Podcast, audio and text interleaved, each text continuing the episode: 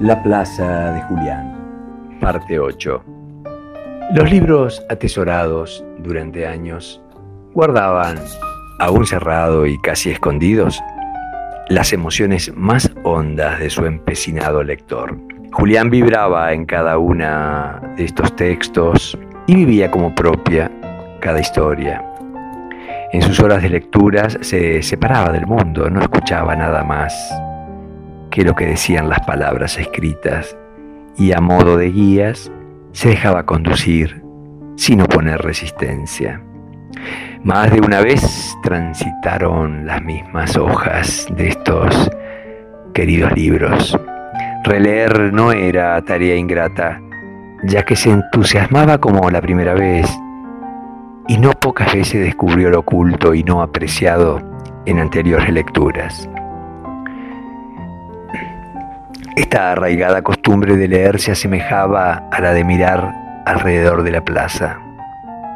También leía a cada persona que circulaba o se detenía en ella. Cada una aportaba historias a la que le gustaba descubrir. Su obstinada inclinación a ver la vida de otros era proporcional a la mesura, reserva y cuidado con que se ubicaba frente a cada situación. Pocas veces perdió esa calma añeja que lo acompañaba como aquel sábado de fútbol empatado, en que corrió a buscar la pelota y cruzó sin mirar la calle para salvarla. Sentado en la siesta de sol tibio, con el libro cerrado recién leído, descubrió a su lado un niño saboreando un helado, que espontáneamente preguntó, ¿cómo te llamas? Julián, le dijo. ¿Tenés papá? No. Yo tampoco, dijo el niño y agregó, pero tengo mamá. ¿Querés saber cómo se llama? Julián se sintió incómodo, pero el niño con inmediatez dijo, Anabela. El helado se derretía, pero hábilmente el niño con su lengua impedía que las gotas llegaran al piso o a su ropa. De reojo insistió, ¿querés un poquito? No, dijo Julián y creyó oportuno ampliar las preguntas. ¿Cómo te llamas vos? Miki, dijo espontáneo y con sus ojos celestes de pestañas largas lo miró e inquirió. ¿Qué estás leyendo? Un libro de cuentos. Yo también leo cuentos, dijo Miki entusiasmado. Antes me lo leía papá, pero ahora lo hago solo. En breve repaso de su historia de lector, Julián recordó aquella colección atractiva de su infancia, sus revistas coleccionables, sus figuritas. Mickey le dio el último sorbo a su helado y preguntó, ¿qué cuenta tu cuento? Es la historia de un hombre que vivía solo en una casa enorme, abandonada por sus dueños, que era una familia adinerada. Con el correr del tiempo la gente de la aldea creyó que allí pasaban cosas desagradables y misteriosas. Algunos dijeron que creyeron escuchar gritos de dolor, por lo que tomaron distancia y casi nadie pasaba por allí. ¿Le tenían miedo? Y sí, creían que eran fantasmas. ¿Y el señor que se fue a vivir allí no tenía miedo?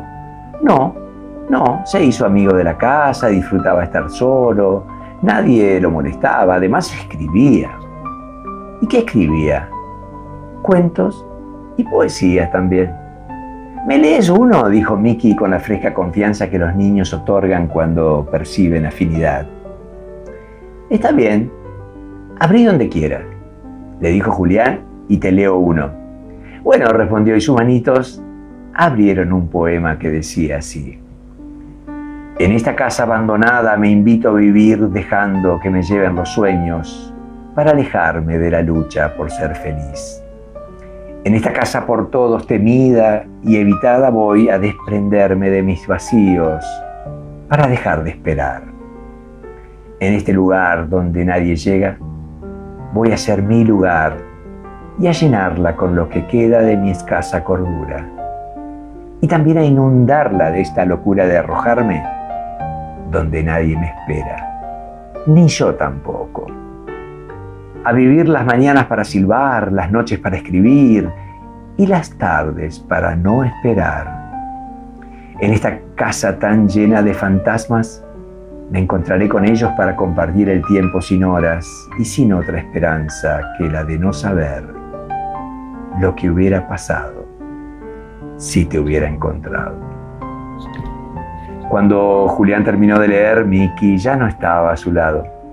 Sonreía a corta distancia de una manera amistosa, tomado de la mano de su madre, quien con capelina negra y lentes oscuros también saludó con cortesía.